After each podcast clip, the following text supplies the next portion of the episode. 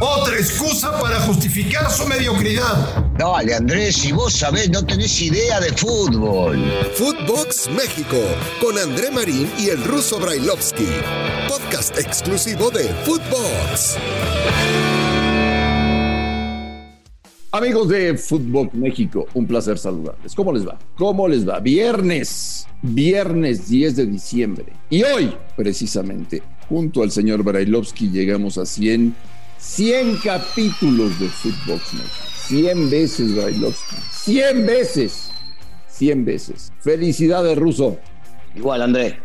Felicidades, este, sobre todo para la gente, más que nada, que nos soporta, que nos escucha eh, y, que, y que nos sigue. La verdad, agradecerle a todo el mundo. Se cumplen los primeros 100. Esperemos que sean cientos de miles o millones de capítulos que tengamos con la gente y seguiremos siendo lo que somos. A veces este, estando de acuerdo pocas y muchas de ellas en desacuerdo, pero dando nuestra opinión siempre sincera y desde lo que realmente estamos viendo o conceptuando de las cosas que, que van apareciendo. Señor Brailovsky, me gustó muchísimo el partido de anoche. Disfruté mucho el primer partido de la final. Tuvo cosas muy interesantes para que platiquemos.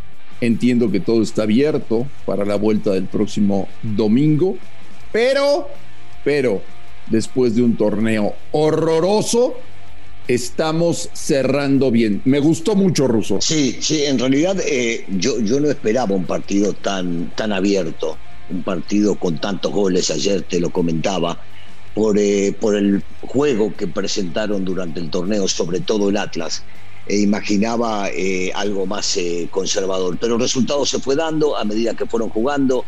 Si bien es cierto, por momentos dominó el Atlas o tuvo maniatado al León y no supo, no pudo jugar bien al fútbol. Eh, siento que nunca una lesión viene bien, pero el cambio que terminó haciendo el técnico, poniendo al avión Ramírez del lado derecho por la salida de Mosquera y tirándolo a jugar sobre el lado izquierdo a Tecillo, le vino bien porque González cumplió en, la central y al fin y al cabo vimos un partido, sobre todo en el segundo tiempo, muy abierto, ¿no? En el cual eh, León se dio cuenta que no le quedaba otra y que tenía que ganar el partido a como de lugar para llevarse una pequeña ventaja a jugar en el partido. Decía la gente de León Russo, acabando el partido, que estaban sorprendidos ¿eh? de cómo los fue a presionar y de cómo les jugó el Atlas en los primeros minutos tratando de llevar la iniciativa y bueno, tan es así que abrieron el marcador. ¿Sabes que me, sorprende que se hayan sorprendido? Porque el Atlas prácticamente en los últimos partidos ha hecho eso, ir a ahogar al rival constantemente. Una cosa es atacar constantemente y la otra es ahogar para que el rival no salga. Y una de las tácticas que utilizó Coca durante mucho tiempo fue esa, eh, impedirle al rival que salga jugando, impedirle al rival que juegue la pelota y obligándolo a cometer errores, despejando la pelota larga o tirándola sobre el costado, trataban de hacer un 3 contra 2, un 4 contra 3 y lo hicieron realmente muy bien. A mí me sorprende que hayan dicho que se sorprendieron porque en realidad eh, este Atlas juega a eso, eh, se basa mucho en la cuestión física, en el desgaste y esto lo hicieron en este partido y bueno, por momento les terminó resultando y en algún momento, como era lógico y de entender, se terminaron dejando. Y otra cosa muy interesante es lo que dijo Diego Coca acabando el partido. Decía el técnico argentino, en 17 partidos de liga nos hicieron 10 goles. Y ayer el equipo de León nos hizo 3 en 90 minutos. Sí, es que es muy claro y es entendible que un equipo como León en algún momento se despierta.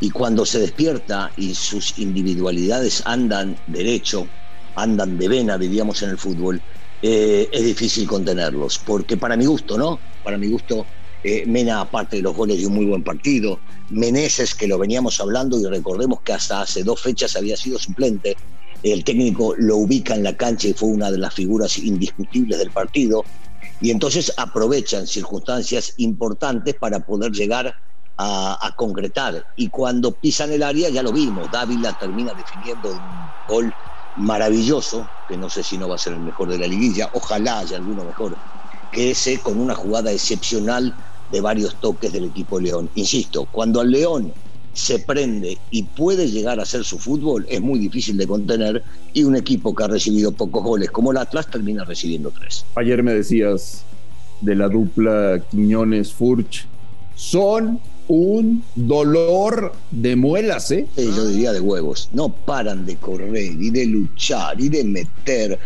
Eh, uno podrá a veces enojarse por alguna pelota que pierdan o por una cuestión táctica que se olviden, pero realmente meten como locos.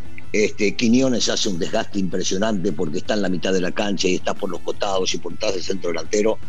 Eh, se pelea con todos los defensas que les pongas por delante y no tiene ningún problema en ir por arriba, ni ir por abajo, en luchar cada pelota. Eh, sí, es indudable. Del otro lado vos agarrás y ves un concepto totalmente diferente, ¿no? Porque por más que me lo pongan este, en la estructura, ¿no? A, León con un 4-2-3-1 y cuando digo tres menciono en este caso a Fernández que todavía le falta aparecer, pero los dos de afuera, tanto Mena como Meneses, son delanteros o terminan siendo delanteros y acompañando mucho a Dávila con muchos intercambios de posiciones. Por eso ayer cuando estaban iluminados todos o estos cinco empezamos a ver un fútbol distinto eh, del que vimos durante el torneo de ellos. En los días previos al partido de ida, me preguntaron varias veces, ¿quién piensas que va a ser la figura? Y yo dije, Ruso, yo dije Camilo. Y ayer se equivocó dos veces. ¿eh? Se equivocó Camilo ayer y se equivocó en el partido contra Pumas, recordemos también. Sobre todo con un rebote, ¿no? Muy parecido en el gol de Mena, con lo mismo que hizo este, con el gol de Dineno en aquella semifinal. Y bueno, había sido el mejor portero del torneo eh, hasta estos dos partidos o digamos que hasta este último, porque en el anterior su falla no pesó y terminaron calificando a la final. Sigo insistiendo, un arquero de primer nivel, pero no será el mejor, no será el mejor. Si este error, o estos dos errores que cometió ayer, terminan poniendo en segundo lugar al Atlas y dándole el triunfo y el torneo a León. ¿Estamos de acuerdo? Porque al fin y al cabo es una síntesis y hasta que esto no se defina, no podés llegar a elegir a los mejores y menos cuando cometen errores claves en partidos definitorios. Fíjate lo que te voy a preguntar. ¿León está más cerquita de ser campeón o están 50 y 50 para el domingo? No, no, no, no, no, no, no, no están 50 y 50. Ya hay un resultado a favor del León. En este caso, León está llevando una ventaja importante. Insistimos, recuerdo lo que venimos hablando hace tiempo, no hay gol de visitante. Al no haber gol de visitante, Atlas le tiene que sacar dos de ventaja al León. Ahora, yo no veo a este León, sobre todo el del segundo tiempo, dejándolo en cero. Se hace muy complicado dejarlo en cero, salvo que Vargas tenga una noche excepcional, de las cuales hemos visto muchas en las jornadas que se jugaron de la liga, y no le puedan llegar a convertir. No, no, lo veo por un lado complicado, por supuesto que no es 50 y por 50 desde el momento que ya se jugó un partido y que la ventaja la tiene uno de los equipos, en este caso León. Después de todo lo que se dijo, después de todo lo que se habló y después de las dudas que teníamos, Santander cumplió ayer en León. ¿Sabes lo que pasa? Yo, yo todavía sigo teniendo dudas. A ver, en términos generales, eh, cumplió. Pero sigo teniendo dudas con, con el gol de Reyes. Eh, si no termina pisando adentro con uno de sus pies, eh, en el saque de banda, Cuando, cuando es ejecutado. Y si el pie, uno de ellos, está dentro del campo, estuvo mal sancionado. No fue auxiliado por el auxiliar de banda, ni le avisó la gente del bar, ni él lo pudo llegar a ver porque estaba lejos de esa jugada. Entonces, su trabajo me parece prolijo.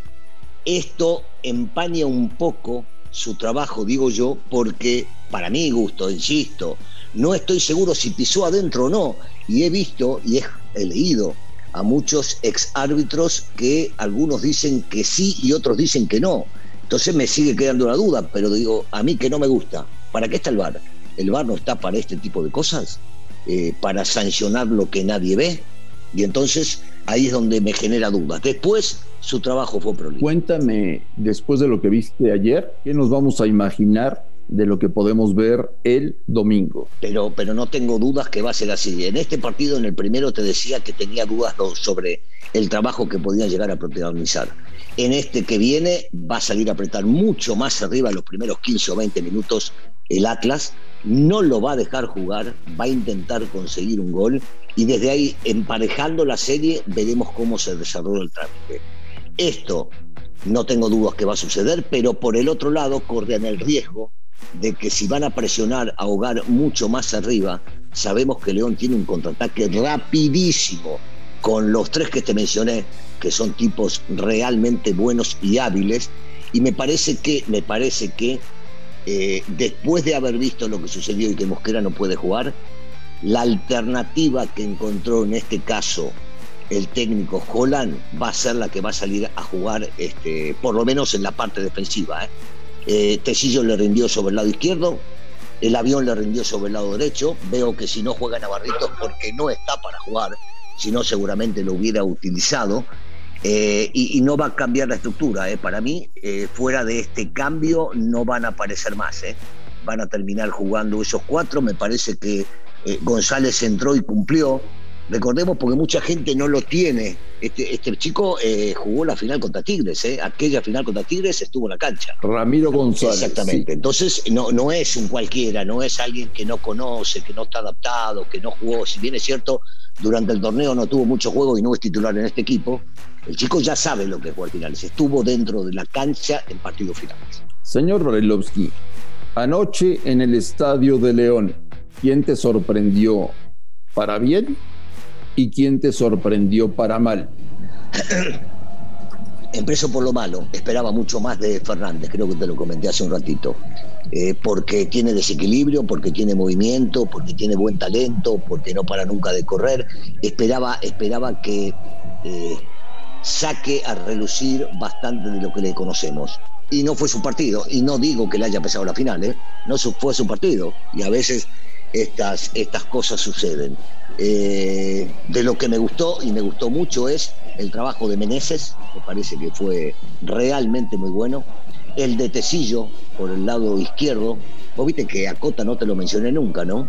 No, realmente no, no, tuvo, no tuvo demasiado trabajo y eso es bueno, por eso destaco a la defensiva. Y del otro lado, eh, me encantó lo que hace Quiñones, me encantó lo que hace Furch, lo que hace Barbosa, cómo pisa el área Reyes. Este, la manchita queda en, Rocha, porque te diría que Rocha también es de los destacados, pero justo con el penal me parece que, y se salvó, ¿eh? era segunda amarilla, no jugaba el próximo partido. Eh, y me parece que eso empaña un poco lo que hizo en la cancha, pero, pero hubo cosas muy buenas y muy rescatables de, los dos equipos. Señor Belovsky, ¿el domingo puede ser más emocionante lo que veamos de lo que vimos ayer? Va a ser más emocionante seguro, más que nada porque de ahí saldrá el campeón. Eh, alguien va a levantar la copa. y, los minutos que se juegan cuando ya no queda más y vos decís, no hay otro partido, no tengo una revancha, no me va a parecer absolutamente nada, termina generándote emoción porque va a haber un final. Y no es como este partido que pasó que va a venir el otro. En este se acaba de verdad. Y entonces va a ser emocionante. No sé si tan bien jugado o tan espectacular como que hemos visto, pero que va a haber más emoción seguro, porque hasta que no pite el árbitro no va a saber quién ganó.